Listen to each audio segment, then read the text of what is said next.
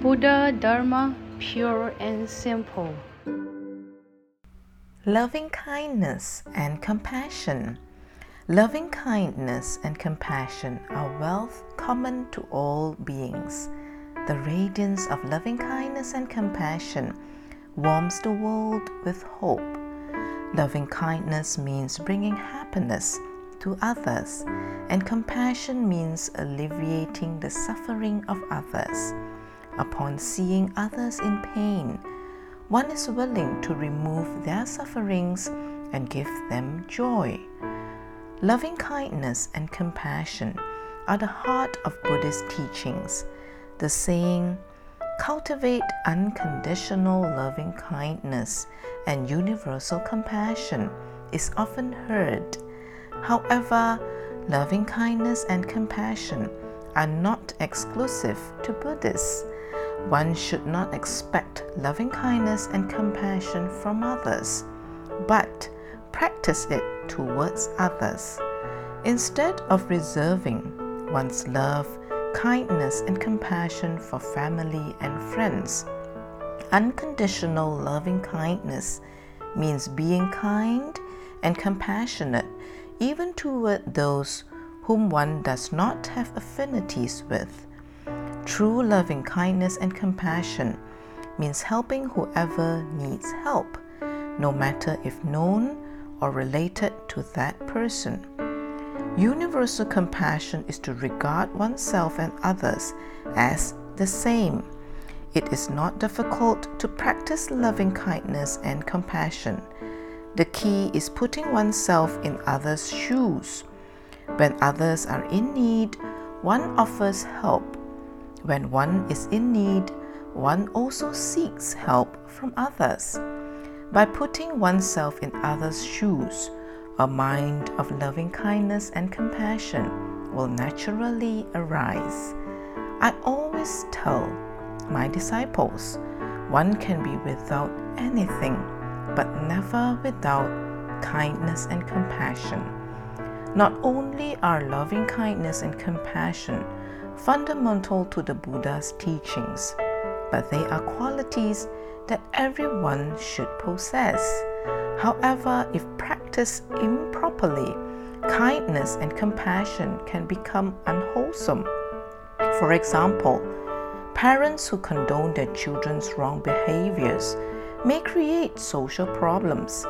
Tolerance for crime and misconduct causes social disorder. Senseless donation encourages greed. The excessive practice of life releasing harms instead of saving lives. These actions originate from the lack of right understanding and moral courage. Therefore, true loving kindness and compassion should be guided by wisdom and right view. If not, excessive kindness and compassion lose their original benevolence and goodwill. True loving kindness and compassion include not only amiable compliments or encouraging words. Great kindness and compassion can sometimes take the form of Vajra strength to defeat evil. For instance, a statue of Maitreya Buddha at the mountain gate smiles and welcomes all who visit the monastery, embracing them with the power of loving kindness and compassion. However, after crossing the mountain gate, one sees a statue of a brave and mighty Dharma protector, the heavenly general Skanda.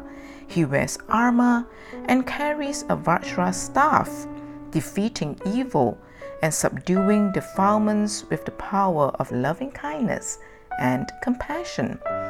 Some are motivated to improve by the kind and compassionate encouragement of love, while others become vigilant through strict admonishments. Likewise, a gentle breeze in spring and summer rain may encourage the rapid growth of plantation, but a chilly frost in autumn and deep snow in winter can allow plants to become even lusher. However, most people usually practice momentary compassion or enthusiastic compassion. Rarely do they practice silent compassion or eternal compassion. What is meant by momentary compassion? For example, giving money to the poor only provides temporary relief to their dire situation. An example of enthusiastic compassion is a solemn and serene Dharma service, affecting the participants only for the duration of the service. What is silent compassion? For example, people pursuing cultural endeavors must endure loneliness as they work in solitude. Although unnoticed by many, the impact made by these unsung heroes is immense. Examples of practitioners of eternal compassion include those who establish schools, inspiring the development of wisdom through education, as well as authors who spread beautiful and virtuous ideas through their writings. These are all exemplars of eternal compassion. If one could care for others with a compassionate mind, view the world with compassionate eyes, compliment others with compassionate words, and do wholesome deeds with compassionate hands, one's heart will accord with compassion. Not only will one be more compassionate, but also suffuse the whole universe with compassion.